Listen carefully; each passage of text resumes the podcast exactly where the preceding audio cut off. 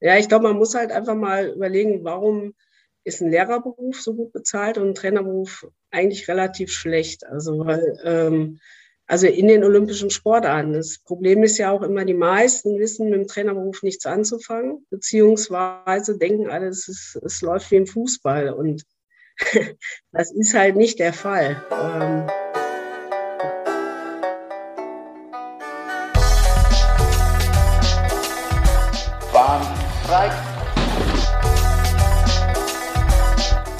Verdammt nochmal! Der Erfolg hat viele Gesichter, der Misserfolg nur eins. Glaube ich auch das, wo der Trainerberuf momentan steht.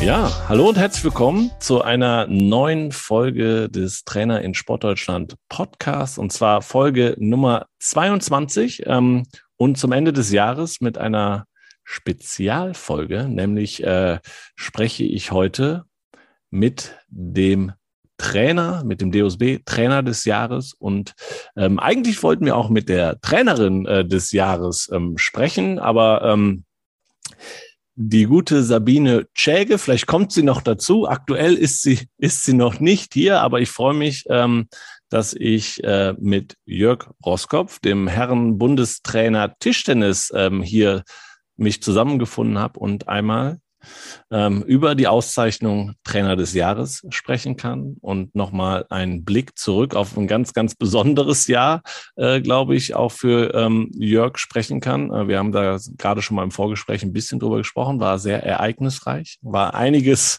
er war ganz schön in der Weltgeschichte unterwegs, nicht nur bei den Olympischen Spielen, aber darauf werden wir natürlich auch schauen. Ja, Jörg, schön, dass du dabei bist. Herzlich willkommen. Danke für die Einladung. Jörg, Trainer des Jahres. Was bedeutet dir das? Es bedeutet mir sehr viel. Ähm, natürlich ist äh, ein Trainer abhängig natürlich auch von der Mannschaft, äh, von seinen Spielern. Da muss ich natürlich erstmal sagen, dass ich äh, eine hervorragende Mannschaft habe, die ähm, unglaublich performt hat im Jahr 2021, aber auch die Jahre davor schon. Man muss das ja so sehen, dass wir eigentlich seit äh, dem Weltmeistertitel 89 von Roskop Fetzner eigentlich durchgängig erfolgreich im deutschen Tischtennis sind, äh, immer Medaillen geholt haben bei der Olympiade, bei der WM und bei der EM. Und ähm, dann braucht man natürlich auch ein äh, Trainerteam und äh, das ist mir besonders wichtig, dass wir, ähm, dass ich ein Trainerteam äh, an meiner Seite habe, das hervorragend zu mir passt, äh, dass ich mir natürlich auch ein bisschen ausgesucht habe, aber ähm, das äh, perfekt äh, da jetzt auch reinpasst und äh, das Team hinter dem Team, wo Physiotherapeuten, Psychologen, Athletiktrainer, ähm, ja, und der ganze Verband dahinter stehen. Ähm, das ist eine Auszeichnung für alle. Ich habe gehört, du hast genau diesem Team hinter dem Team auf dem Flug von Tokio, von den Olympischen Spielen zurück nach Deutschland einen Brief geschrieben. War das genau auch deine Intention, da nochmal den Menschen zu danken, die noch dahinter stehen? Ähm, ja, definitiv. Also das ist mir immer sehr, sehr wichtig, am Ende vom, vom Jahr sowas zu schreiben. Ähm, aber äh, für mich war es ähm, ja nach Tokio um, äh, ja, sehr, sehr wichtig gewesen, weil wir eine unglaublich intensive Phase hatten. Ähm, die Phase äh, Tokio ist ja nicht eingeleitet worden mit äh, vier Wochen, sondern das sind ja mehrere Jahre die wir in dem Team zusammenarbeiten. Und wir haben alle unglaublich viel Herzblut reingesteckt und wir haben alle auf dieses Ziel hingearbeitet, dass wir dort erfolgreich spielen können. Und äh, ja, da wollte ich mich äh, eigentlich dann auch direkt bedanken. Und äh, natürlich haben wir das schon ähm, in äh, Tokio gemacht, aber auf so einem langen Flug von Tokio zurück fällt dann natürlich sehr, sehr viel ein. Und äh, deswegen habe ich dann äh, das in eine E-Mail verfasst, auch den Verteiler auch sehr groß gewählt, weil ähm, da gehören auch noch mehr dazu. Da gehören die Vereine dazu, die Landesverbände dazu, ähm, beim Verband viele Leute und äh, deswegen ähm, ja, war der Flug äh, ausreichend für diese E-Mail gewesen. Ähm, wo würdest du diese Auszeichnung Trainer des Jahres ähm, einordnen bei dir in deine, in deine Arbeit? Definitiv sehr hoch. Ähm, ich war Trainer des Jahres äh, von den Tischtennistrainern gewesen. Ich war Welttrainer des Jahres von allen Tischtennistrainern, aber jetzt äh, die Auszeichnung von den äh, Trainern aller Sportarten, diese Auszeichnung zu bekommen, damit ausgezeichnet zu werden mit diesem Titel Trainer des Jahres und in Fußstapfen großer Trainer zu treten, die diesen Preis schon errungen haben, ähm, ist für mich eine große Auszeichnung, ist aber für mein, für mein Team, für mein Trainerteam eine große Auszeichnung und ich stehe da stellvertretend vorne ähm, und ich hoffe, dass wir die nächsten Jahre noch weiterhin so performen und ähm, es, ist ein, es ist ein knallharter Job, das muss man einfach so sagen. Es ist äh, kein einfacher Job ähm, und es funktioniert nur, wenn man sich 100 Prozent auf die Leute äh, fokussieren kann und 100 äh, Prozent auch auf die Leute verlassen kann. Mhm. Wie wichtig ist so eine Auszeichnung generell für das, den Trainerberuf? Generell ist eine Auszeichnung für den Trainerberuf immer was Besonderes. Ich bin sehr, sehr froh, dass der DOSB ähm, das jetzt äh, macht, äh, um im Endeffekt auch die, äh, den, den, den Beruf des Trainers anzuheben. Und äh, ich bin ja schon seit Jahren ähm, sehr, sehr kritisch und äußere mich da sehr oft äh, äh, dagegen, ähm, dass beim IOC das nicht so gesehen wird. Ich finde es absolut beschämend, dass ein Trainer genauso wie ein Ersatzspieler bei den Olympischen Spielen keine Medaille bekommt. Ähm, ich finde das immer sehr ähm, erdrückend zu sehen. Ähm, ja, die drei Spieler stehen jetzt im äh, Tischtennis, äh, stehen auf dem Podest, aber was ist das für eine, für eine Signalwirkung für alle Trainer, die zu Hause sind, für alle Übungsleiter, für alle äh, Vereinstrainer, die zu Hause sind, wenn sie dann sehen, okay, der Trainer saß jetzt noch auf der Bank, aber bei der Siegerehrung darf er nicht dabei sein, genauso wie der Ersatzspieler, der äh, Benedikt Duda hervorragende Arbeit gemacht hat in, in Tokio, im Vorfeld von Tokio die Jungs richtig gepusht hat und er darf da nicht auf dem Treppchen stehen. Also das ist äh, schon äh, sehr, sehr schwierig zu verstehen. Für mich jetzt, weil ich ja als Sportler auch Medaillen bei Olympia geholt habe, ist es äh, ähm, auch schwer zu, zu verstehen, aber ich habe meine Medaillen. Aber ich finde es generell für den Beruf Trainer äh, finde ich das schon echt erschreckend, äh, dass man da nicht so eine Medaille, die sind ja auch nicht so teuer heutzutage und das IOC hat ja genug Geld, äh, dass man dann sagt, komm, jeder, jede Sportart und jeder Trainer ähm, kann eine Medaille bekommen, wird eine Medaille bekommen und kann die dann mehr oder weniger symbolisch dann auf alle seine, auf sein Team auf, äh, äh, aufteilen. Mhm. Gibt es da irgendwo einen Kontakt zum IOC? Kann man das irgendwo platzieren, dieses Thema?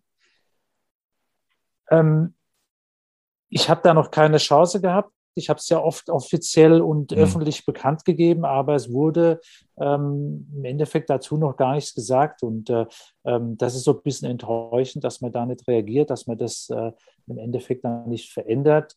Ähm, ja, wir haben jetzt mit Thomas Weigert äh, an der Spitze vom DOSB jemand, der vom Tischtennis kommt, aber der natürlich auch Sportler äh, ist. Und äh, ich hoffe auch, dass er das mehr platzieren kann. Aber generell ähm, muss unser Beruf äh, des Trainers mehr hervorgehoben werden, weil ähm, ja kein Spieler würde da vorne stehen ohne den Trainer. Ähm, und das muss man einfach auch so sehen. Ich war ähm, äh, ein Jahr in Asien äh, Trainer gewesen bei einer Turnierserie und da war ganz klar der Trainer höher gestellt wie die Spieler. Also der Trainer hat im Endeffekt alles in der Hand gehabt. Da sieht man mal, wie äh, der Trainer in Asien gesehen wird. Und man muss das ja auch sehen, wie das beim Fußball auch ist. Da wird ja auch der Trainer äh, vor die Mannschaft oft gestellt.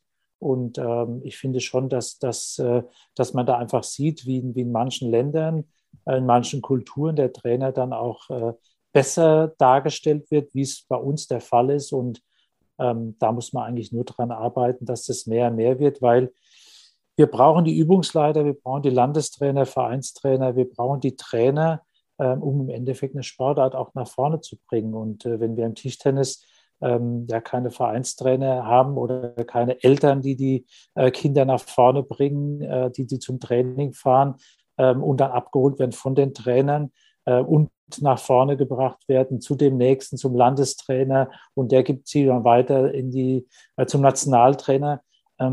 das ist ein wichtiger Faktor und ich habe das immer gesagt, wo ich 2010 angefangen habe als Trainer, dass ich ähm, als Nationaltrainer bin abhängig von den Landestrainern, von den Vereinstrainern, dass sie mir neue Talente, neue Spieler bringen, weil ich bin nur der, der oben steht, der natürlich in der Verantwortung steht äh, von dem ganzen Verband aber ähm, ich bin nutzlos ohne die Trainer, die hinten dran sind und mir im Endeffekt zuarbeiten. Und deswegen ist mir auch unter anderem diese E-Mail wichtig gewesen und immer dieser Kontakt in jeder Sitzung, dass ich ähm, ja diese Trainer brauche, ähm, die mich dann auch nach vorne bringen. Und braucht es diese Auszeichnung und auch vielleicht Medaillen irgendwann, ähm, auch um Vorbilder zu schaffen? Also, ne, wenn du sagst, die müssen eigentlich eine andere Position haben und wie wichtig ist auch Trainer-Nachwuchs und bis Trainer sein bis zur Basis, ähm, müssen Trainer da oder auch als Vorbild mehr ähm, ja, installiert werden? Ja, definitiv brauchen wir Vorbilder. Wir brauchen im Sport die Vorbilder. Wir brauchen äh, ja die spielenden Vorbilder. Wir haben mit äh, Timo Boll, Dimitri Ovtcharov, Patrick Franziska haben wir äh, tolle Spieler, die bei Olympia performt haben. Wir haben mit Benedikt Duda einen vierten Spieler, Ersatzspieler, der, der sehr, sehr gut dort gearbeitet hat. Das sind Vorbilder. Wir haben noch viel mehr Vorbilder. Wir haben tolle Spieler, aber wir brauchen die auch als Trainer. Und deswegen ist die Auszeichnung ähm, ganz wichtig. Ähm, und die muss auch genauso platziert werden. Die muss auch genau in dieser Sportlerwahl platziert werden. Also es wäre jetzt äh, sinnlos, die in irgendeiner anderen äh, äh Sendung zu platzieren oder in einer anderen, äh, äh, einer anderen Plattform zu präsentieren, sondern da ist es genau richtig. Die Sportler wissen genau, was sie an den Trainern haben. Und äh, ähm, ich nehme nur das Beispiel bei uns China. Ähm, da ist es ganz extrem, dass die Chinesen, die Spieler den Trainer hervorheben. Der Verband hebt den Trainer hervor, weil sie wissen ganz genau, dass die Trainer sind, sind wichtige Faktoren, die ähm, an der Platte natürlich wichtig sind, aber die im Vorfeld un, ungemein wichtig sind und ähm, müssen sich ein Trainerteam aufbauen ähm, und die müssen alle dann liefern. Und deswegen ist äh, diese Vorbildfunktion Trainer wichtig und deswegen kann ich nicht verstehen, dass diese Vorbildfunktion Trainer keine Medaille bei Olympia bekommt, weil das ist die höchste Auszeichnung, die ein Trainer erringen kann. Ähm, das ist das höchste und das beste Turnier. Die ganze Welt schaut dann nach Tokio oder in äh, drei Jahren nach Paris. Ähm, und deswegen finde ich das äh, so wichtig, dass da auch der Trainer stehen muss, dass man einfach auch sieht, okay, das ist eine Mannschaft. Da äh, hat sich eine Mannschaft äh, in den Vordergrund gespielt und da gehört der Trainer dazu. Ähm, und der Trainer gibt es dann an seine Mannschaft, äh, sein Trainerteam weiter. Aber ähm, diese Außendarstellung ist sehr, sehr wichtig, weil wir brauchen die Trainer. Wir haben ein extrem großes Problem in Deutschland, äh, Trainer zu finden, äh, Übungsleiter zu finden. Wir müssen die Kinder zum Sport wieder bringen. Ähm, ich habe ein, ja ein großes Problem mit, dass das ähm, ja auch die Regierung muss damit äh, äh, arbeiten. Die Regierung muss äh, ähm, auch ein Zeichen setzen und muss ein Zeichen setzen, dass die ähm, Kinder wieder Sport treiben, dass die Kinder wieder Vorbilder bekommen. Ja. Ähm, das sind wichtige Faktoren. Ich kann es nicht verstehen, dass äh, in Deutschland, wo wir so viele Fernsehkanäle haben, dass da äh, so wenig über den Sport berichtet wird. Ähm, ich habe kein Problem mit, dass das 24 Stunden über Fußball berichtet wird, aber es gibt ja noch andere Kanäle und es gibt tolle Sportarten und äh, ich sag mal, wenn es eine Weltmeisterschaft oder eine Europameisterschaft im Badminton in Deutschland gibt, dann muss das gezeigt werden. Oder im, ähm, keine Ahnung, Handball, ist egal, alle Sportarten müssen gezeigt werden. Und da habe ich ein großes Problem mit, weil damit äh, werden die Talente dann und die Vorbilder dann ge ge gezeigt und dann gehen die Kinder wieder in die Vereine und wollen Sport treiben. Und genau dann braucht man die Trainer. Genau dann braucht man die, die die Kinder abholen, weil die Eltern bringen die Kinder bis zur Halle mhm. und danach muss anderthalb Stunden, zwei Stunden mit den Kindern gutes Training gemacht werden, dass die Kinder Spaß dabei haben, dass sie sich bewegen, ähm, dass sie lernen, gewinnen und zu verlieren, dass sie lernen, mit verschiedenen Kulturen äh, zusammen gewinnen und verlieren. Ähm, und dann haben wir doch in der, in der Gesellschaft äh, ein Problem weniger. Und äh, das ist ein, wirklich ein geringer Aufwand. Und da ist die Regierung gefragt, da mehr zu machen, ähm, dass wir im Endeffekt äh, mehr Sport präsentiert bekommen und dass es Vorbilder im sportlichen Bereich wie auch im äh, Trainerberuf geben muss. Kommen wir nochmal zurück zur, zur Wertschätzung und diesem Art, ja, da gibt es Medaillen, da gibt es den DOSB-Trainer des Jahres als Auszeichnung. Ähm, ich habe auch viel von, von Nachwuchstrainern, dass sicher eine Dankbarkeit von Sportlern auch immer äh, ein Teil Anerkennung ist. Ähm, was war so dein, so nach den Spielen in Tokio hast du irgendwie was Besonderes an, an Dank erfahren von Sportlern, von Verbandsseite oder so, wo du sagst, das ist dir äh, in, im Gedächtnis geblieben oder jetzt nicht nur auf Tokio gemünzt, sondern insgesamt vielleicht auch nach dieser dann doch anstrengenden Saison, weil ihr hattet auch noch eine WM in den USA nach, ähm, nach den Spielen in Tokio. Ist dir da was im Kopf geblieben? Also der größte Dank, der eigentlich äh, seitens der Spieler und des Verbandes kommt, ist, dass sie äh, uns im Trainerteam eigentlich arbeiten lassen, ohne groß reinzureden. Also es bedeutet, der Verband ähm, hat vollstes Vertrauen in, in, in mich als Trainer und in mein Trainerteam. Das ist erstmal ein großer Dank, äh, weil äh, wenn der Verband äh, oft reinreden würde, dann wäre es ein bisschen problematisch, die ganze Geschichte. Ich weiß, dass der Verband voll hinter der Arbeit von uns steckt, äh, steht. Und äh, ähm, deswegen ist das äh, für mich wichtig, weil da kann ich auch gut arbeiten. Dann habe ich einen Rücken frei, habe einen tollen Sportdirektor mit Richard Brause, der mir auch den Rücken frei hält. Ähm, und von den Trainern bekomme ich eigentlich immer diese Wertschätzung, weil ich selbst als Spieler das genau gewusst habe. Ich habe als Spieler genau das aufgearbeitet, äh, dass im Endeffekt der Trainer dann äh, eine wichtige Person ist. Habe äh, damals schon den Trainern an, die Trainer an den Prämien beteiligt.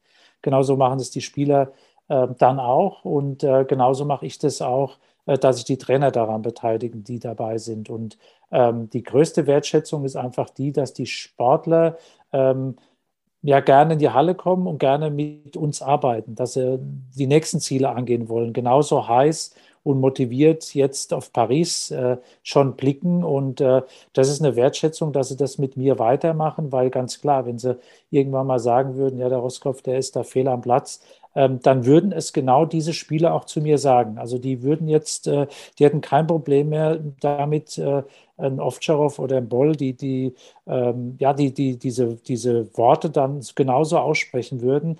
Ähm, und ich weiß, dass sie damit zufrieden sind mit der Leistung von mir. Und äh, ähm, das ist im Endeffekt eine große Wertschätzung. Die Wertschätzung von, von unseren äh, Ergebnissen von, von, äh, von den zwei EMs, von der WM und von Olympia, äh, merken wir ja in der Öffentlichkeit ganz klar. Also klar in der Auszeichnung, aber auch wenn wir äh, ähm, ja, zu vielen Leuten gehen und äh, ähm, ja, viele haben einfach äh, Tokio gesehen. Viele sind da begeistert gewesen, wie wir dort ähm, uns präsentiert haben. Das ist erstmal wichtig, wie wir uns präsentiert haben und wie wir natürlich geliefert haben, wie wir mit dem Druck umgegangen sind. Äh, ähm, und ich sage wir, weil äh, es genauso ein Druck ist für, für, die, für die Trainer und für die, die hinten dran sind, wie für die Spieler. Und äh, das war, war eine, tolle, eine tolle Meisterschaft für uns, aber wir haben die letzten Olympiaden auch äh, unglaublich gut äh, performt und deswegen, so wie ich gesagt habe, seit 89 durchgehend erfolgreich und das ist eine hohe Auszeichnung, die dem Verband eigentlich gebührt. Nochmal rückblickend auf Tokio, du hast gesagt, ihr habt geliefert. Ähm Bronzemedaille im Einzel, Dima Ovtcharov und dann äh, Silber der Männer im Team noch äh, obendrauf. Ähm, jetzt waren das ja nicht deine ersten Spiele als Trainer mhm. und auch nicht als äh, Aktiver. Es waren aber besondere Spiele, äh, ein Jahr verschoben. Ähm, und vor Ort auch nicht ganz einfach ähm, die, die Umstände, wie wenn du so zurückblickst auf Tokio, ähm, ja, wie waren die Spiele für dich? Ähm, die Spiele waren genauso, wie wir uns die dann einfach vorgestellt hatten, weil wir haben in Deutschland relativ früh schon wieder spielen können in der Liga ohne Zuschauer. Wir haben Turniere international gespielt, auch ohne Zuschauer. Äh, wir waren sechs Wochen in China gewesen, haben dort äh, einen Restart gemacht von der Turnierserie. Wir waren ähm, ja in Quarantäne in China gewesen, was das härteste ist, was ich je erlebt habe, ähm, in einem Quarantänehotel zu sein will man eigentlich keinem wünschen. Ähm, aber wir haben es durchgezogen und äh, ähm, da ist im Endeffekt dieser ganze Geist dann auch gereift. Aber ähm, ich muss sagen, ähm, Tokio ähm, war für uns äh, was Besonderes, äh, weil man im Endeffekt null Ablenkung hatte. Man hat im Endeffekt nur das Dorf und die Halle gehabt. Äh, ähm, es hat wenig mit Olympischen Spielen zu tun gehabt. Das muss man einfach so sehen, wenn man das gesehen hat, mit welcher Begeisterung sonst äh, äh, so Spiele ablaufen. und das ist auch das Besondere an Spielen, weil ähm, bei einer WM oder EM, dann hat man ein Publikum, aber hat im Endeffekt seine Leute. Und jetzt hat man die anderen Sportarten, die anderen Sportler sind bei den Veranstaltungen dabei. Es war jetzt gar nicht möglich gewesen. Und äh, es war schon schwierig gewesen, aber wir haben uns gut darauf eingestellt, weil wir es gewusst haben, was passiert. Ähm, und äh, die Spieler waren in keinster Weise in irgendwelchem Lagerkoller drin gewesen und haben Probleme damit gehabt, zurechtzukommen. Ähm, ja, wir haben gewusst, was auf uns zukommt, konnten uns gut darauf einstellen, waren mit allen Leuten gut darauf eingestellt. Ich hatte das aber davor meinem Assistenztrainer Lars Hilscher gesagt, der gesagt hat, ja, nach Olympia will er dann nochmal zwei, drei Wochen weiterarbeiten und dann erst Urlaub machen. habe ich dann gesagt, das kannst du vergessen. Nach Olympia ist Urlaub angesagt, weil danach bist du platt. Und so ist es im Endeffekt dann auch. Also ähm, mehrere Wochen dann äh, äh, drei, vier Stunden nur zu schlafen, ständig unter dem Druck zu sein äh, des äh, nächsten Spiels, ähm, im Vorfeld unglaublich viel Gedanken zu machen, wie bereitet man die Spieler optimal vor. Ähm, das ist ein unglaublicher Druck, äh, den die Spieler manchmal auch gar nicht so sehen, weil die Spieler für sich persönlich äh, ihre, ihre Rituale haben und wir müssen es als Trainer für eine Mannschaft, für die einzelnen Spieler, wir müssen äh, auch das Team hinten dran alles irgendwie zusammenbringen, dass wir ja nur im Endeffekt positiv alles gestalten dort. Und das ist ja wichtig. Also wir können ja mhm. jetzt nicht, ich kann jetzt nicht rumlaufen als Trainer und sagen, ah, mir geht es halt nicht gut, ich habe das und das Problem und macht mal, was ihr wollt, äh, sondern man muss ja im Endeffekt dann äh, ja die Faust in der Tasche machen und muss im Endeffekt da durch. Und deswegen äh, hat er mir jetzt gesagt, äh, genauso war es auch gewesen. Er hatte nach Urlaub gebraucht, ähm, weil ich finde, dass äh, Olympische Spiele ähm, was Besonderes sind und auch was Besonderes mit einem Menschen und mit einem Körper dann einfach auch machen, weil man ist danach richtig ausgebrannt. Ähm, und äh, leider ist es so, dass äh, heutzutage ein Turnierkalender so ist, dass man nach den Spielen eigentlich gar nicht diese Zeit hat, äh, ja, zu regenerieren. Früher in meiner aktiven Zeit hat man danach im Endeffekt dann auch mal drei, vier Wochen Zeit gehabt, äh, ähm, ja, mal den Schläger ruhen zu lassen. Heute ist es so, die Jungs haben eine Woche später schon wieder Bundesliga gespielt. Wir haben danach eine EM gespielt, wir haben danach eine WM gespielt. Wir waren jetzt noch in Singapur gewesen beim Turnier. Also es ist im Endeffekt äh, viel zu viel und äh, ich weiß auch gar nicht, wo das hingehen soll. Man muss sich auf Olympische Spiele vorbereiten. Man muss diese Zeit haben und äh, ähm, da bin ich froh, dass der Verband das auch versteht und dass man da auch seitens der Liga das unterbricht. Und wenn ich das sehe im Handball, ähm, ja, wieso der, die Nationalmannschaft manchmal schlecht bei den großen Turnieren spielen. Es liegt doch auf der Hand, dass einfach der Turnierkalender viel zu voll ist und die Spieler total ausgebrannt zu den Großereignissen kommen. Und äh, ähm, da muss man, äh, weil es gibt nichts Größeres wie Olympische Spiele und da muss man im Endeffekt den Kalender unterordnen in diesem Jahr, wo die Spiele stattfinden. Habt ihr denn ähm, in Vorbereitung was anders gemacht, weil ihr wusstet, es werden andere Spiele, ihr als Trainer anders äh, an, an die Sache herangegangen? Außer dass du deinem Assistenztrainer gesagt hast, er braucht Urlaub nachher. Ähm, wir haben auch Turniere davor gespielt ohne Zuschauer. Wir haben auch in der Halle, ähm, in, dem, äh, in der Vorbereitung auch äh, ähm, keine ausländischen Spieler eingeladen. Wir haben im Endeffekt nur in diesem kleinen Team von vier, fünf, sechs Spielern trainiert wir wollten im Endeffekt dann auch diese Ruhe, die in Tokio in der Halle geherrscht hat, wollten wir auch da haben. Und äh, ähm, ja, es ist, es ist was Besonderes. Die Spieler haben darauf sich eingestellt. Wir haben äh, im Vorfeld viel darüber gesprochen. Wir haben ja auch äh, äh Leute, die äh, mir auch zuarbeiten, ob das der Psychologe ist oder der Athletiktrainer ist, die im Endeffekt alle äh, gewusst haben, was auf sie zukommt, dass kein großes äh, Drumherum passieren wird, ähm, dass wir dort im Endeffekt dann ähm, ja auf uns alleine gestellt sind. Ähm, und die Spieler haben so viel Erfahrung und haben so viele Erfolge gefeiert, dass sie damit gut umgehen konnten und viel besser wie die anderen, weil ähm, wir haben die denkbar schwerste Auslosung bekommen mit Portugal letzte 16, äh, mit Taiwan letzte 8, äh, äh, mit Japan ähm, ja, im Halbfinale. Das waren alles wirklich die schwersten Gegner, die wir bekommen können. Und ja, die Spieler haben unglaublich Gutes äh, geleistet und können sehr, sehr stolz auf äh, Tokio sein, aber auf das komplette Jahr 2021. Mhm. Ähm, jetzt hattet ihr ja im Finale steht dann euch eine, ein übermächtiger Gegner äh, gegenüber. Wie immer. Wie immer, die Chinesen. Das, dasselbe hätte ich jetzt auch äh, Sabine gefragt. Ähm, Im Rudern, äh, Sabine ist ja Trainerin des Leichtgewichts-Doppelzweier, ähm, der Silber geholt hat in, in Tokio. Und ähm, die haben auch, da sind die Iren, die sind auch eigentlich fast unschlagbar. Wie hast du denn die Mannschaft auf dieses Finale eingestellt? Weil klar, du hast gerade selber gesagt, schwere Auslosung. Das heißt, allein Finale erreichen, Medaille sicher, ist sicherlich ein riesen, riesen Erfolg. Und dann spielst du gegen China auch noch. Also gibt, was hast du anders versucht, da vielleicht noch ähm, rauszukitzeln aus den Jungs? Also in meiner Mannschaft ist ganz klar, dass, dass wir nicht um Silber oder um Bronze spielen. Wir spielen um Gold. Wir wollen das Turnier gewinnen, weil äh, Boll, Ovtcharov, Franziska sind alles Spieler, die alles in, ihr, in ihrer Karriere bisher erreicht haben, äh, Medaillen bei EM, WM und bei Olympia geholt haben. Und deswegen ähm, kann ich als, als äh, Trainer ähm, jetzt nicht reingehen, ja, wir wollen erstmal eine Medaille holen, äh, sondern intern ist es klar, wir wollen China angreifen. Auf der einen Seite ist es so, ähm, wir müssen erstmal ins Finale kommen und China steht immer im Finale. Das sind die zwei Herausforderungen, die man hat. China wird nie davor gestoppt, sondern China steht da und wir müssen gut spielen, so wie ich gesagt habe, in der schweren Auslosung.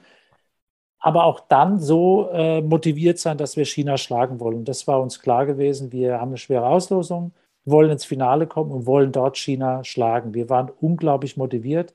Wir waren sehr gut vorbereitet.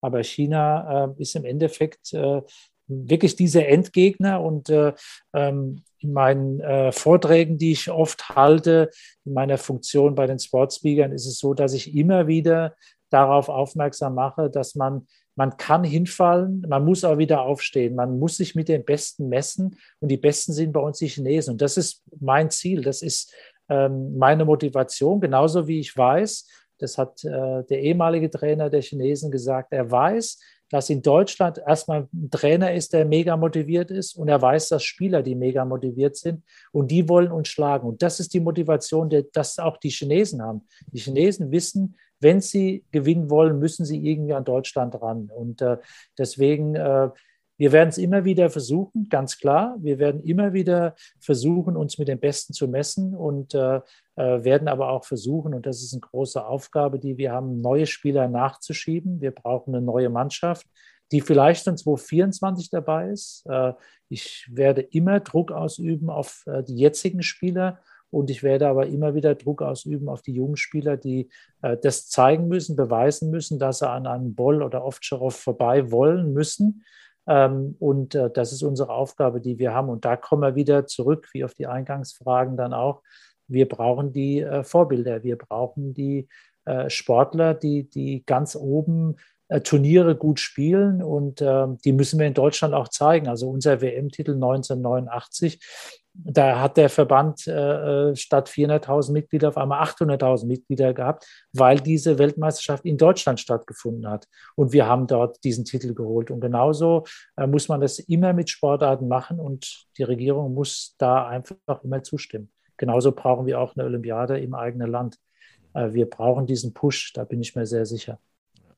Was waren denn deine Worte jetzt nochmal rückblickend nach dem ähm, Finale gegen China, was dann, ich, also aus meiner Perspektive, die Chinesen waren so motiviert und haben ihr bestes Tischtennis ja. dann auch gezeigt und äh, entsprechend ist das äh, Spiel gelaufen. Ja. Ähm, was waren deine Worte dann im Nachgang an die Mannschaft? Ähm, Im Endeffekt so, dass äh, ich gesagt habe, okay, nächster Versuch wird kommen. Wir müssen da wieder uns gut vorbereiten und äh, ähm, die Spieler, denen braucht man eigentlich nach so einer Veranstaltung, nach so einem Spiel dann auch nicht viel zu sagen. Die wissen ganz genau, was sie erreicht haben. Die wissen ganz genau, ähm, was hervorragend äh, sie dort das Land präsentiert haben und äh, die Sportart präsentiert haben.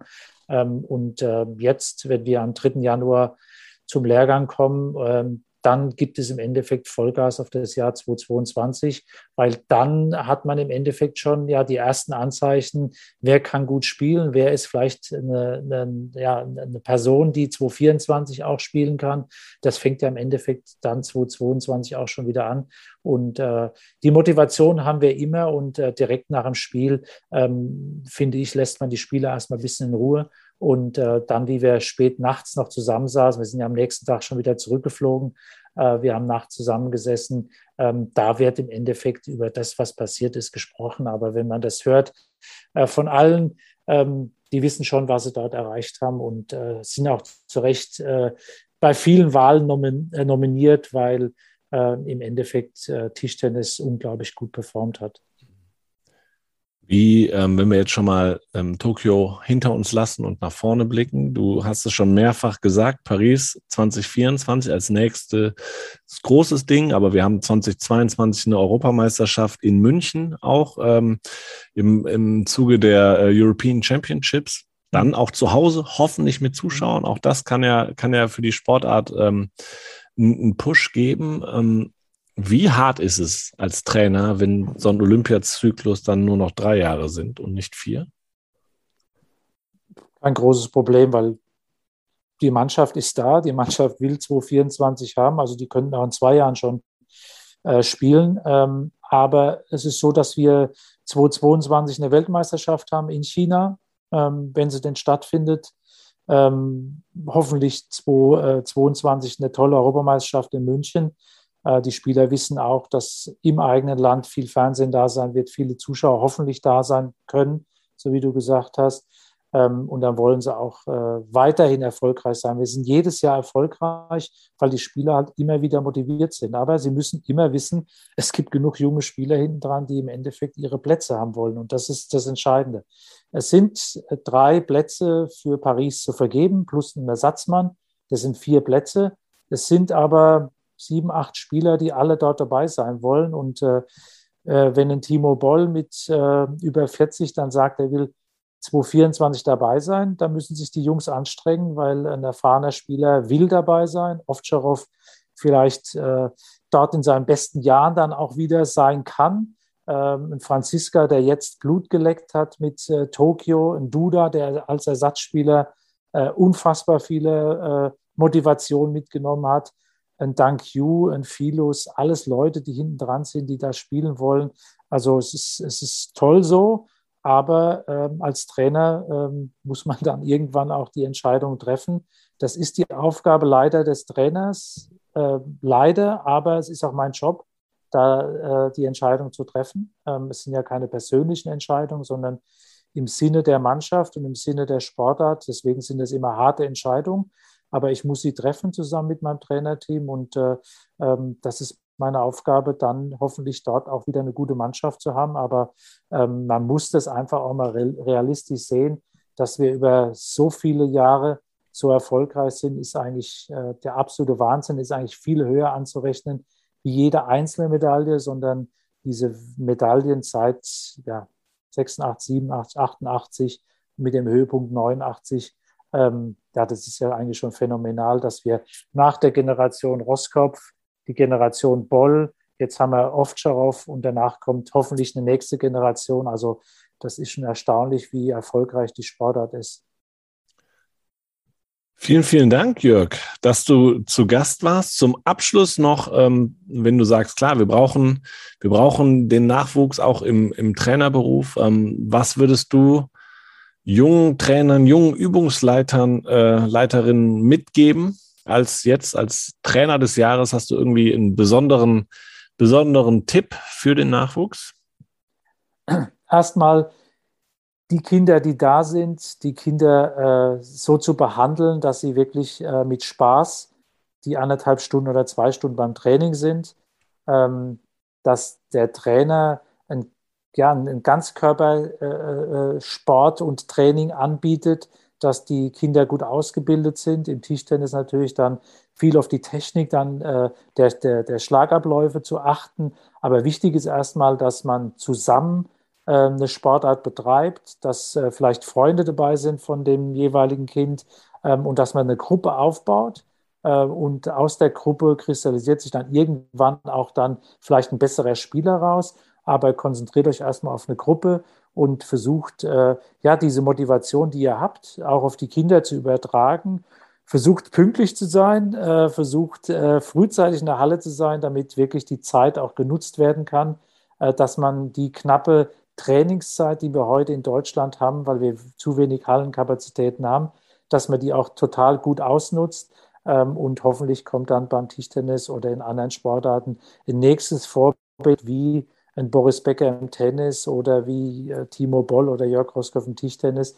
Das waren oder sind äh, dann auch weiter und wir brauchen das so. Wir müssen im, im Medaillenspiegel äh, nach vorne kommen bei Olympia. Wir sind äh, äh, schlecht da gewesen. Äh, die letzten Spiele, das muss besser werden und da brauchen wir viele, viele Trainer und da brauchen wir auch viel, viel Geld, das in die Hand genehm, genommen werden muss, auch für den Trainerberuf, dass man im Endeffekt dann äh, neue Talente sichtet. Aber wichtig ist, mit Spaß dabei äh, sein ähm, und das Know-how weitergeben an die Kinder. Jetzt nochmal persönlich auf dich zurückzukommen. Was hast du als äh, Trainer in diesem besonderen Jahr 2021 gelernt? Was hast du mitgenommen für, für die Zukunft? Ich ähm, habe im Endeffekt äh, das eigentlich nur bestätigt bekommen, dass man ähm, ja, diesen, diesen kompletten Beruf des Trainers nur ähm, in, diesem, in diesem Team, dieser Gruppe bewerkstelligen kann und äh, ähm, dass es auch ein Ziel sein muss, dann ähm, ja, natürlich will man es lange, lange betreiben, diese Sportart als Trainer, aber es ist auch ein unfassbar schwerer Job, weil man sehr viel unterwegs ist, äh, ähm, ja, sehr viel Zeit äh, weg von der Familie ist. Ähm, und da muss man im Endeffekt äh, zusehen, dass man das Team vergrößert ähm, und äh, das vollste Vertrauen dazu hat. Aber für mich persönlich war das ja ähm, hervorragend, aber ich bin auch sehr, sehr stolz, Trainer ähm, der Mannschaft und des Verbandes zu sein und äh, bin wirklich froh, dass ich 2010 diesen, diesen Job angeboten bekommen habe und bin froh, dass ich in 2021 immer noch so gut machen kann. Irgendwann wird er vielleicht nicht mehr so gut sein und dann wird mir hoffentlich jemand sagen, dass der Roskopf weg von diesem Beruf gehen soll und soll sich irgendwas anderes suchen. Vielen, vielen Dank. Ähm, wer noch nicht genug hat von dir, Jörg, kann sich auch noch ähm, die Episode 11 unseres Podcasts anhören. Nämlich, du warst schon mal zu Gast hier, äh, da mit, äh, mit einem Tischtennis-Nachwuchstrainer im, im Doppelinterview. Auch äh, sehr, sehr spannend. Also das kann ich auch allen nochmal ans Herz legen, dass sie dazuhören. Vielen, vielen Dank, dass du ähm, zu Gast warst. Ähm, herzlichen Glückwunsch nochmal zur Auszeichnung DOSB Trainer des Jahres und ähm, viel, viel Erfolg ab. Was haben wir gehört? 3. Januar geht es weiter direkt. Ähm, so deswegen, ähm, es bleibt immer was spannend und es bleibt was zu tun. Ich hoffe, ähm, ja, wir, ihr habt ein erfolgreiches Jahr 2022. Danke und nochmal, ich bin sehr, sehr stolz auf diese Auszeichnung DOSB Trainer des Jahres. Danke. Ja, vielen Dank nochmal an Jörg Roskopf, dass er hier zu Gast war. Aber, und das ist das Schöne, es gab äh, diesmal zwei Auszeichnungen, einmal für einen Trainer und einmal für eine Trainerin. Und deswegen ähm, freue ich mich, ähm, dass ich nun die Trainerin des Jahres 2021 auch zu Gast habe. Das ist nämlich Sabine Tschäge. Ähm, die hat den leichten Ruder-Doppelzweier der Männer äh, mit Jonathan Rommelmann und Jason Osborne in Tokio zu olympischen Silber geführt. Ähm, und ähm, wechselt jetzt äh, an den Stützpunkt nach Dortmund in den Männer-Riemen-Bereich. Aber dazu kann sie uns bestimmt selber auch noch mal ähm, was erzählen. Und ähm, Sabine war auch schon mal hier zu Gast im Podcast und äh, da kann man natürlich auch gerne noch mal reinhören, Episode 14 war das. Jetzt aber, Sabine, erstmal herzlich willkommen. Hallo, herzlich willkommen. Schön, dass du da bist. Ähm, genau, wir sprechen uns jetzt schon nach der Preisverleihung äh, zum, zur Trainerin des Jahres in Baden-Baden im, im Rahmen der, äh, des Sportler des Jahres. Wie war es denn am Sonntag in Baden-Baden? Ja, war eine ganz tolle Veranstaltung, muss ich sagen. Waren auch richtig happy, dass sie stattfinden konnte. Vor allen Dingen ich sag mal, ich habe es jetzt nicht so gemerkt. Es waren ja weniger Leute da, als wie es sonst üblicherweise wohl ist, aber es war alles so super aufgebaut. Ähm, ja, und ähm, ja, es war einfach richtig, richtig cool, muss ich sagen. Weil auch jetzt mal so ohne Druck, so nach so einem Wettkampf ist immer ziemlich viel, fällt erstmal ansprechen. Jetzt war so richtig, ich konnte das ja so richtig genießen, aufsaugen und mal so alle Sportler wieder sehen, die man teilweise im Aufzug dann gesehen hat. Wie mit Zverev, mit dem ich im Aufzug mal gestanden hat, der saß dann am Nachbartisch. Also das ist dann schon, ja, toll.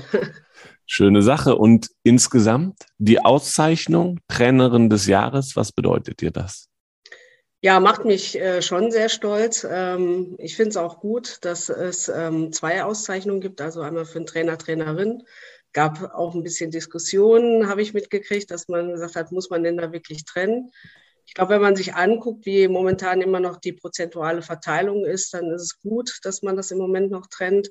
Sonst, sage ich mal, wir wenigen Frauen haben ja sonst fast nie eine Chance, da mal äh, hinzukommen. Und ich glaube auch so gerade, wenn man da auch nochmal meinen alten Podcast äh, sich dann anhört, ist es halt wichtig, dass wir Vorbilder schaffen und halt auch in die Öffentlichkeit kommen und zeigen können, so, hey, da geht was, ähm, das kann man machen, das ist nicht nur irgendwie ein Wunsch. Weil ich weiß von mir selber, ich habe auch lange gebraucht, bis ich mich entschlossen habe, das hauptberuflich zu machen, weil ich erst immer gedacht habe, das geht nicht so richtig. Und im Nachgang ist das halt eben so das, wo ich immer denke, Mensch, das hätte so viel eher den Weg einschlagen können. Aber wenn du gewusst hättest, dass es geht, ne? Also ja, wenn du genau. Vorbilder gehabt ja. hättest. Ja. Genau, jetzt hat aber, ähm, du hast gerade gesagt, ähm, dass dann die Frauen äh, prozentual dann weniger gewinnen würden oder wenn man das sich anschaut. Ähm, dein, ähm, dein Schützling, der äh, äh Jonathan Rommelmann, den du, glaube ich, schon sehr, sehr lange auch betreust, hat eine, in der Laudatio aber gesagt, dass die Männer eigentlich glücklich sein können dieses Jahr, dass es zwei Auszeichnungen gab. Also sonst hätten sie, glaube ich, gegen dich keine Chance gehabt. Wie war das für dich, so schöne Worte zu hören? Ja, ich muss sagen, war sehr überwältigt. War auch schon, als wir in Tokio hatte, äh, Johnny, also ich nenne ihn immer Johnny, also ist so, ein Interview gegeben gehabt, wo ich auch schon ziemlich paff war, so dass er so, sag ich mal, ähm, ja, anerkennende Worte mir gegenüber gefunden hat und dieses Gefühl, was man manchmal so als Trainer immer hat, so dass man denkt, man ist ein Team, ne, aber oft kommt das dann nicht rüber. Sportler neigen ja auch dann mal dazu, wenn Erfolg da ist, dass es ihr es ist. Ähm, so dass das halt eben gerade bei ihm halt eben doch sehr verankert war, ne, dass das halt auch eine Teamleistung war. Und ich glaube, das ist halt wichtig. Äh, das müsste im Sport viel öfter halt auch sein, dass man es halt eben nur zusammenschaffen kann. Und zu diesem ganzen Konstrukt gehört, in der Regel immer Trainer oder Trainerinnen, die über ein ganzes Jahr das auch begleiten. Mhm. In allen Hochs und Tiefs. Also es ist nicht immer nur Friede, Freude, Eierkuchen. Also dafür sieht man sich einfach zu oft und kriegt ja auch alle Schwingungen mit, die dann im Laufe so einer Saison passieren. Aber so ein respektvoller Umgang und immer wieder zielorientiert, ich glaube, das hilft dann schon, dass man da auch zusammenwächst, richtig. Mhm. Ich erinnere mich daran, dass äh, wir haben das damals ja auch aufgegriffen in Tokio, weil äh, die standen dann äh, die beiden direkt bei uns zum Interview und haben genau das aus sich heraus ähm, auch gesagt. Ne? Und das ist ähm, klar das Thema Anerkennung. Du hast jetzt Anerkennung erfahren, auch durch die ähm, Preisauszeichnung. Jörg hat im ersten Teil dieses Podcasts als Trainer des Jahres gesagt, ja, Anerkennung, Worte sind gut, die Auszeichnung ist gut. Ähm, eine Medaille wäre aber auch mal gut, äh, weil Trainer gehören genauso dazu. Wie siehst du das?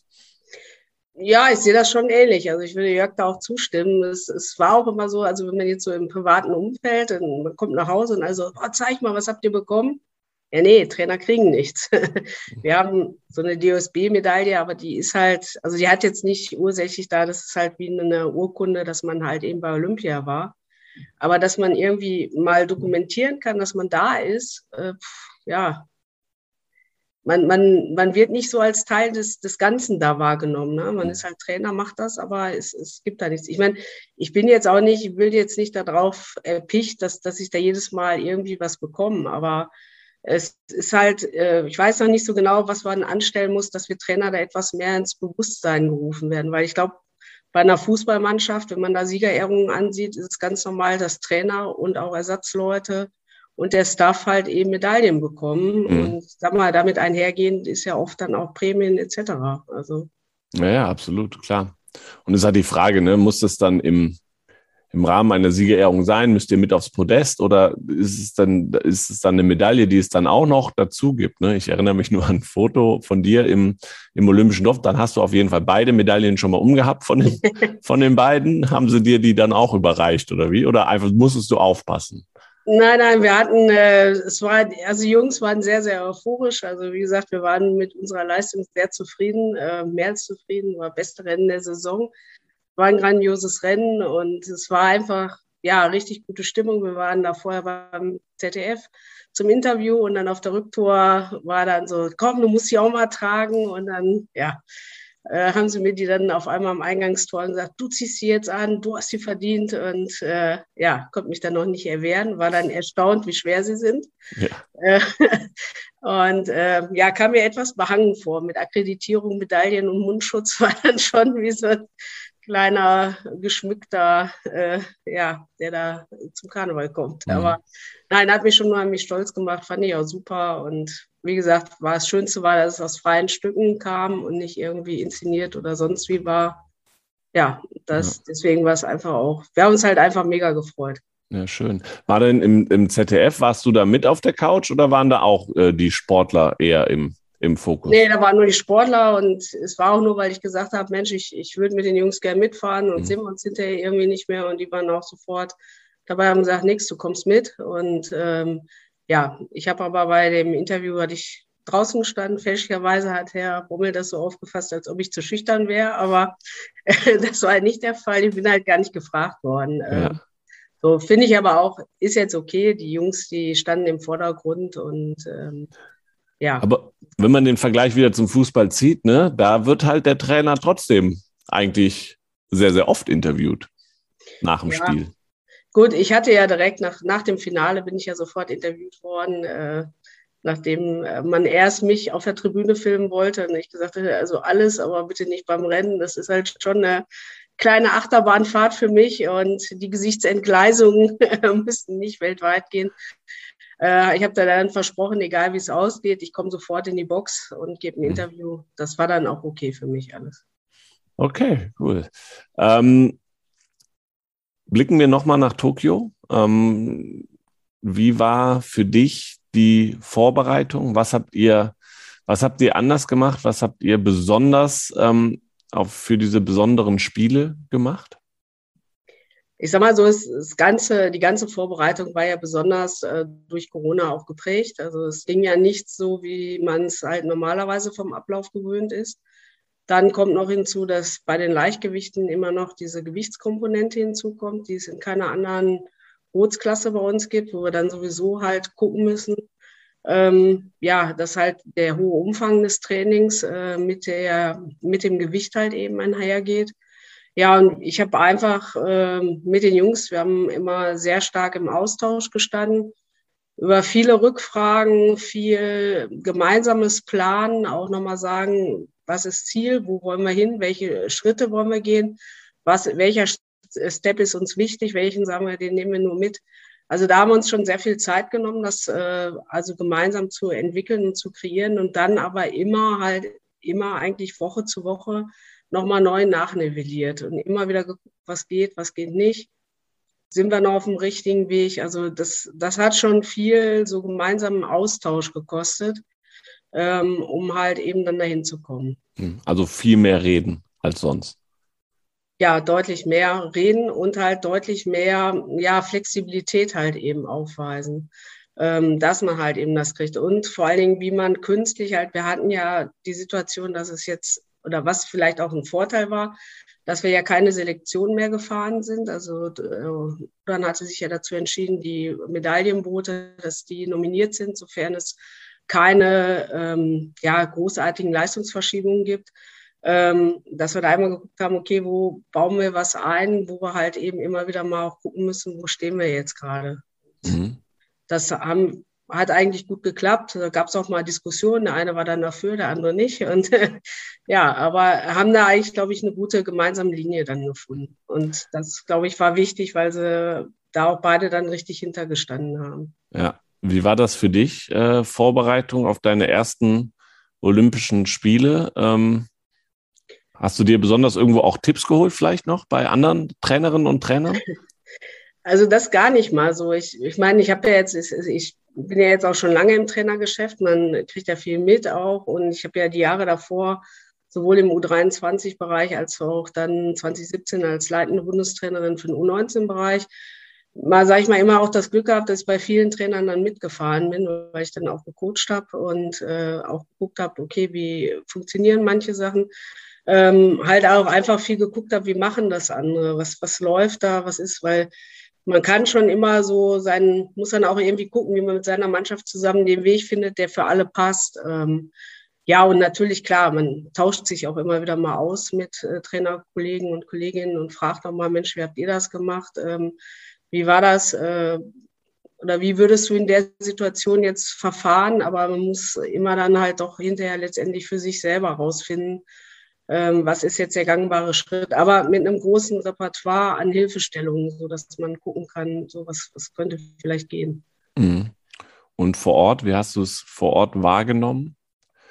Bei deinen ja, ersten also Spielen? So, so, so, nach Luzern, das war unsere letzte Regatta, die ist nicht so gut gelaufen. Also ist immer noch ein Medaillenplatz gewesen, aber war halt eigentlich so unser schlechtestes Rennen. Gut, dann habe ich mir immer gesagt, okay, das war jetzt unser schlechtestes Rennen, das hat immer noch zur Medaille gereicht. Wenn das dann auch so ist, dann glaube ich, können wir mit leben. Aber ähm, da war dann schon so, dass man immer mehr spüren konnte, dass es so eine gewisse große Erwartungshaltung an den Zweier auch gibt. Wir sind bei allen Rennen, die es in der Saison gab, aufs Podium gefahren.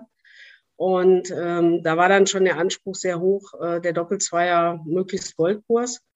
Ähm, das habe ich dann halt mit den beiden auch nochmal besprochen, habe gesagt, da versuchen wir uns mal davon zu lösen, weil das blockiert nur, sondern wir wollen das beste Rennen fahren bei Olympia. Wir wollen einfach einen richtig geilen Wettkampf fahren, ähm, wo ihr merkt, dass Rudern richtig das, die Laune macht, der Wettkampf, so wie er es auch kennt. Und nicht, wir wollen eine Medaille und verkrampfen dann. Hm. Aber da muss ich sagen, das hat dann schon sehr, also da merkte man so, wie der Druck dann richtig zunimmt. Also das äh, war dann schon aber war denn, also rein Medaille, der Druck kann ich nachvollziehen, wenn man, ähm, wenn man diesen, ja, so eine erfolgreiche Saison hinter sich hat.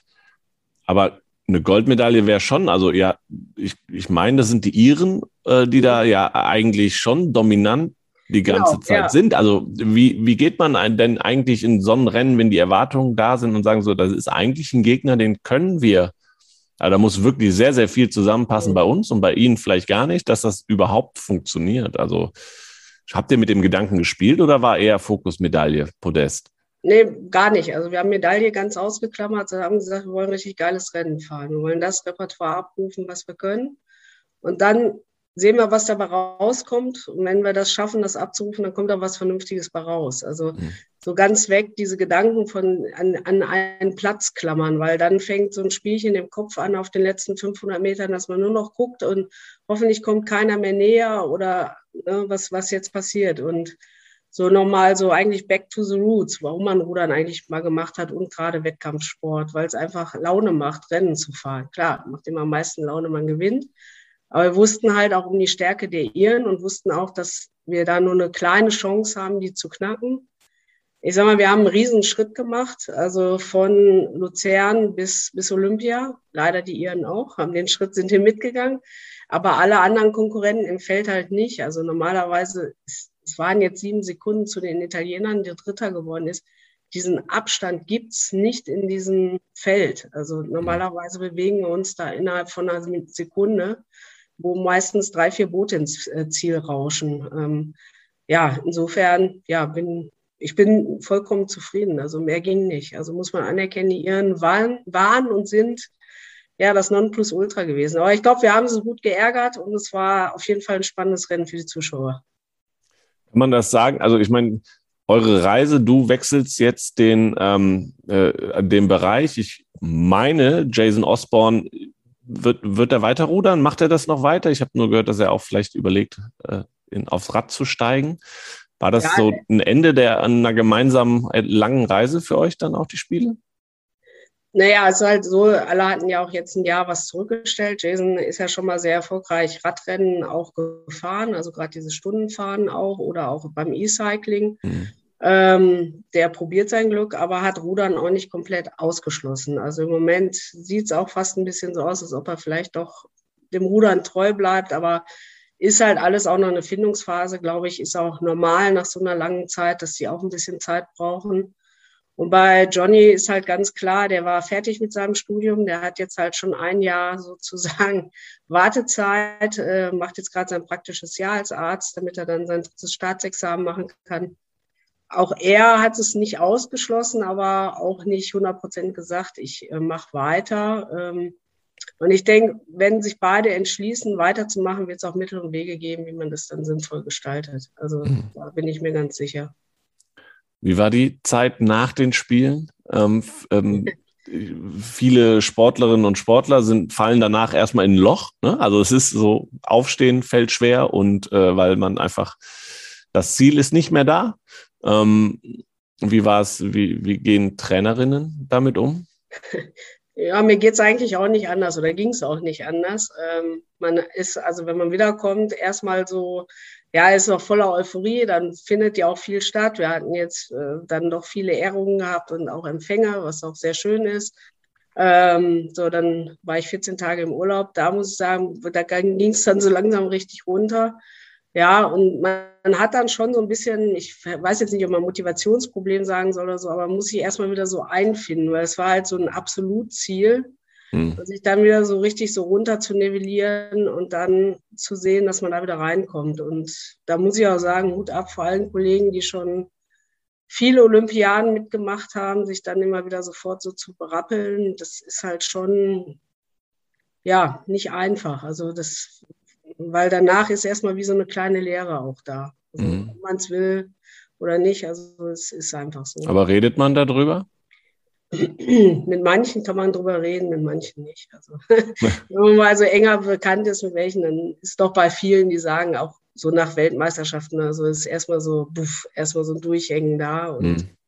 ich glaube, je eher man das akzeptiert und auch sagt, so, das ist jetzt so, ich muss da einmal mit klarkommen, umso besser geht das dann auch und dann freut man sich auch wieder was Neues anzugehen.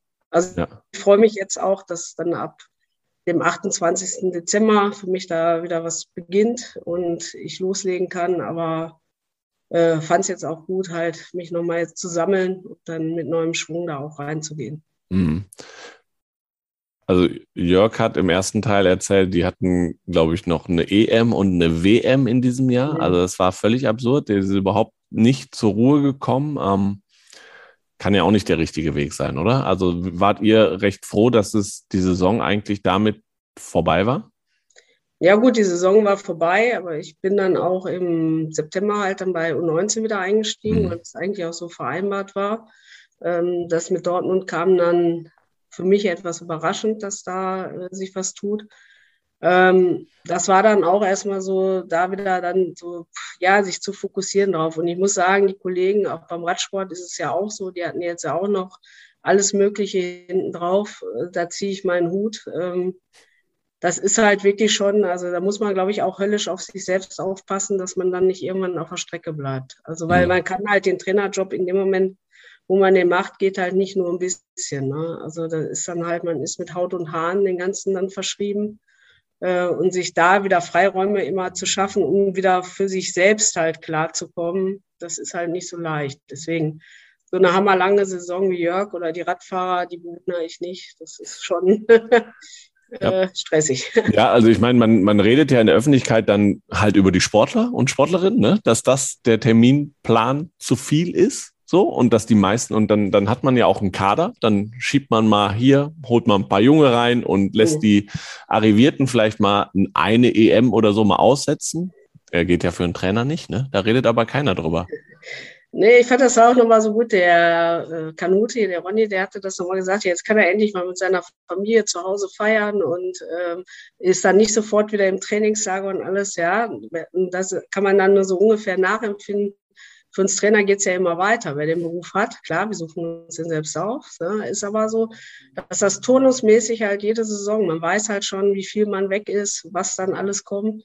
Und äh, ja, die meisten Trainer haben auch Familie oder Umfeld, Freunde. Da muss man schon wirklich sehr aufpassen, dass einem das nicht wegbricht, das Ganze. Mhm. Mhm. Also es ist halt auch für die Trainer eine hohe Belastung. Also das, ähm, klar haben wir auch mal Leerlauf, wenn da irgendwie eine Phase, wo was nicht ist, aber es gibt halt immer nur on oder off. Also es gibt nicht so ein Mittelding, richtig. Ja, wie, wie weit ist, was steht bei euch an jetzt? Also du wechselst äh, nach Dortmund an Stützpunkt äh, Männer-Riemenbereich. Kannst du kurz zusammenfassen, was das, was das bedeutet? Ja, es ist halt jetzt schon für mich, ich habe ja die letzten Jahre dann 19 gemacht. Ähm, davor war ich äh, im, in Krefeld im Verein tätig, hatte da viele Bundeskader auch. Da war es halt auch so, dass ich mit denen viel unterwegs war. Äh, jetzt ist so aktuell im Februar, wenn wir ins Trainingslager nach äh, Portugal reisen, auch nochmal im März. Also insofern sind die Steps schon da. Mal sehen, ob Corona jetzt, jetzt nochmal einen Strich durch die Rechnung macht. Äh, das wissen wir nicht. Ähm, ja, aber so der, das Jahr ist halt bis zur WM durchgetaktet. Mhm. Und Olympia, Paris 2024, schwebt das auch schon irgendwo mit? Sind nur noch drei Jahre, ja. zweieinhalb ja. gefühlt. Also das äh, war bei Jörg auch so. Jo, geht eigentlich, also ich bin, man also denkt schon wieder Jahr, dran. Das eine Jahr fehlt uns schon richtig. Also mhm. das ist halt, und vor allen Dingen, ähm, diese Verschiebung hat halt gerade bei uns äh, dazu geführt, dass doch einige, die so in dieser zweiten Reihe waren, für die es auch kein Wettkampfangebot richtig gab, ähm, ja, entnervt aufgehört haben. Ne? Muss man halt schon wirklich sagen. Und wir sind halt im Männerriemenbereich bereich wird es auch einen Umbruch geben. Äh, aus dem Achter sind fünf Leute rausgegangen, altersbedingt oder auch studienbedingt. Ja, das äh, wird schon schwierig. Also wir hätten schon, glaube ich, gerne nochmal dieses eine Jahr, um halt wirklich richtig zu gucken, denen auch Zeit zu geben. Ich meine, in unserem Sport spielt halt äh, Alter halt auch eine Rolle, äh, Trainingsentwicklung. Mhm. Aber es ist so, wie es ist. Andere Nationen müssen ja auch damit strampeln. Also insofern hoffen wir, dass wir das vernünftig hinkriegen. Aber wir werden richtig arbeiten müssen. Also es wird kein Selbstläufer. Hast du denn ähm, neben den jetzt rein sportlichen, und wir hatten ja auch in der, im, im anderen, äh, in unserer ersten Podcast-Folge eben auch so ein bisschen ne, über Trainerinnenentwicklung und so gesprochen. Hast du dafür überhaupt noch Zeit oder weiterhin einen Blick drauf? Klar, ich gucke immer, ich freue mich, wenn, wenn ich junge Kolleginnen habe, die äh, was machen. Äh, meistens studieren die ja dann noch und dann frage ich halt auch mal, wie sieht es denn aus? Können Sie das denn auch hauptberuflich vorstellen? Ähm, das mache ich schon, aber jetzt gerade in den letzten anderthalb Jahren ging gar nichts. Also, weil mhm. das ist halt einfach, man ist dann zu viel weg, zu weit von der Basis, ähm, hat kaum eine Möglichkeit. Ich stehe immer für Fragen offen, wenn einer etwas möchte. Im Moment muss ich sagen, ist halt manchmal schwer, weil unser Gehaltsgefüge halt doch recht schlecht ist. Also ähm, ich will mich jetzt nicht beklagen, also es ist okay, was ich verdiene, aber es ist halt eben überhaupt gar keine ja, Gehaltsstruktur drin, dass mit zunehmenden Jahren was passiert oder Inflationsausgleich oder jetzt mhm. Prämien sollen nächstes Jahr wegfallen und solche Sachen, was für uns ja im Prinzip wie ein 13. Monatsgehalt ist oder Urlaubsgeld. Wir haben keine Überstunden, die wir abfeiern können. Das Gleiches mit Urlaub, wenn wir nicht bis März genommen haben, verfällt er. Ähm, also da sind so einige Sachen, die sind halt sehr unattraktiv, um jemandem zu sagen, mach das. Ich kann aber immer nur sagen, das hatte ich ja damals im Podcast, die Arbeit an sich mit den Athleten, die ist super. Die macht ja. nach wie vor Spaß. Das ist einfach toll, auch Entwicklungen zu sehen, aber das andere drumherum ist halt schon schwierig. Und wenn ich dann Freunde sehe, die Lehrer sind, dann denke ich mir manchmal, bist du eigentlich bekloppt. Also ähm, ne, ähm, also und es, und es rollt halt immer viel, viel mehr Arbeit auf uns zu, ne, die ähm, ja auch noch immer on top kommt. Ja, und also wie gesagt, das ist ja, was ich immer, es hört ja nicht auf, wenn du nee. nach dem Training.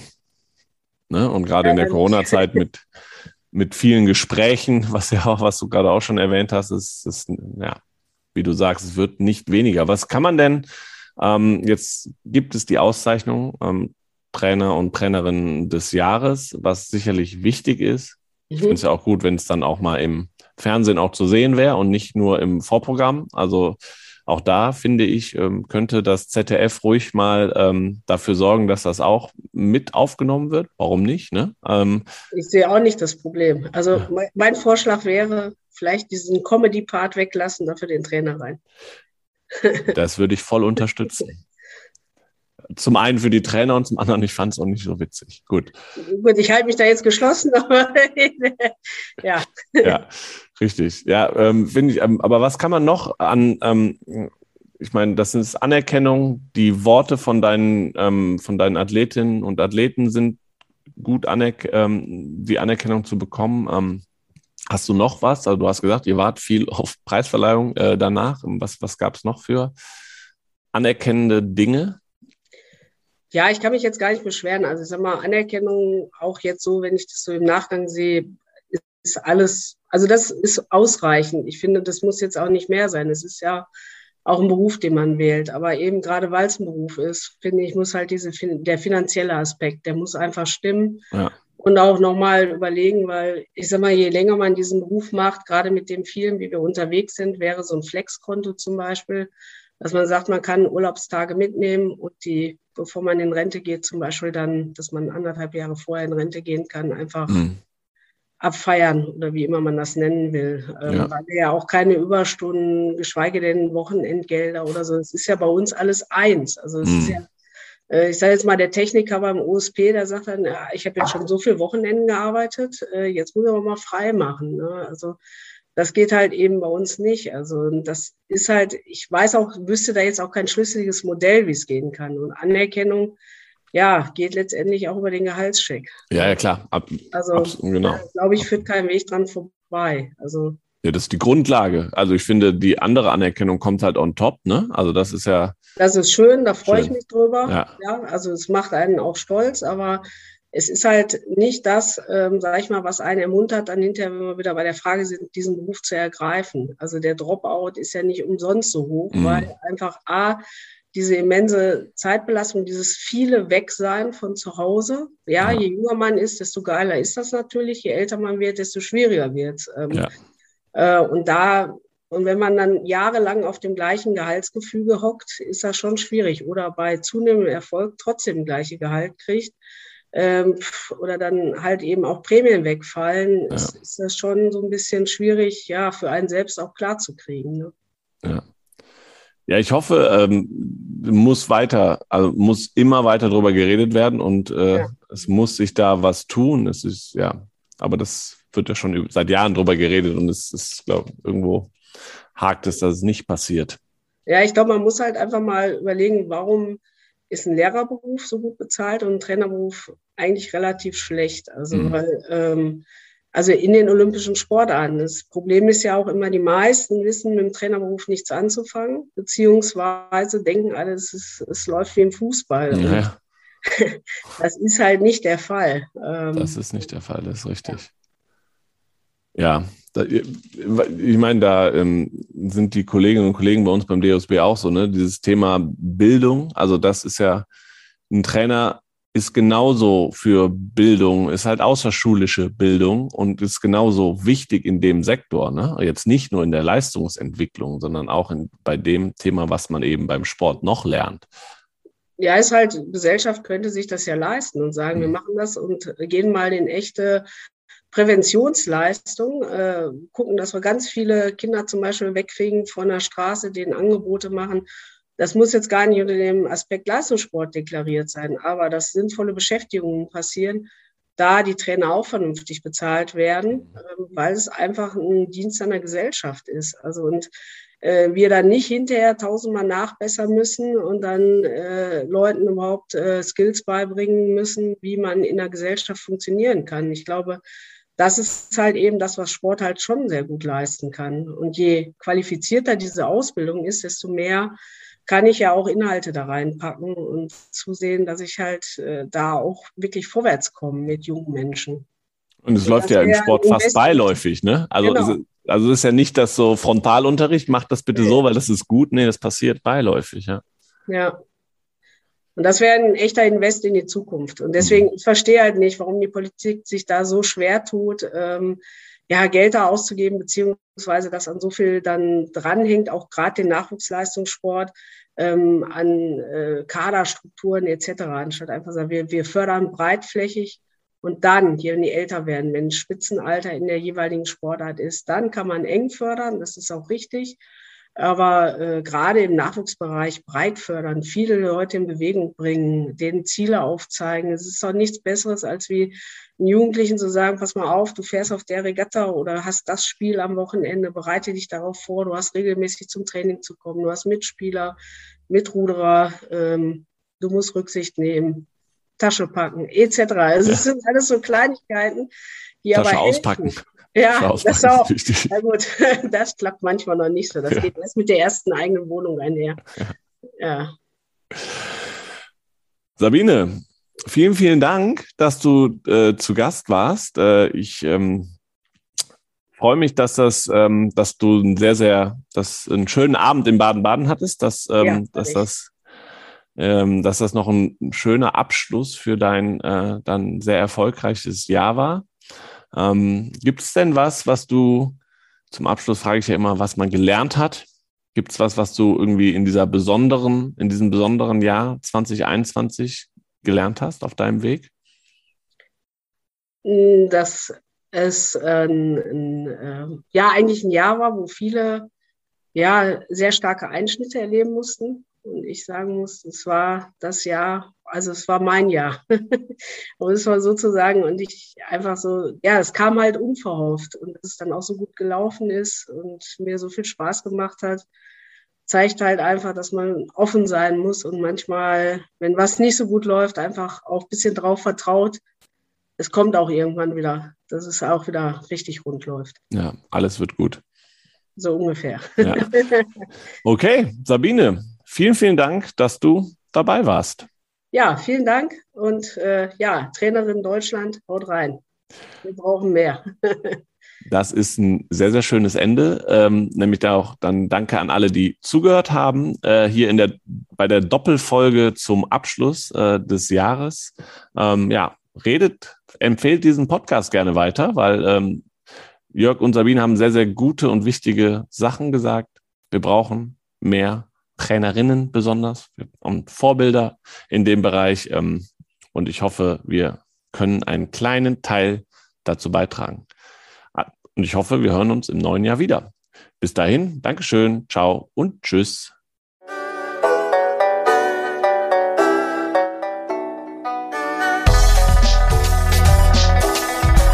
Bahnstreik.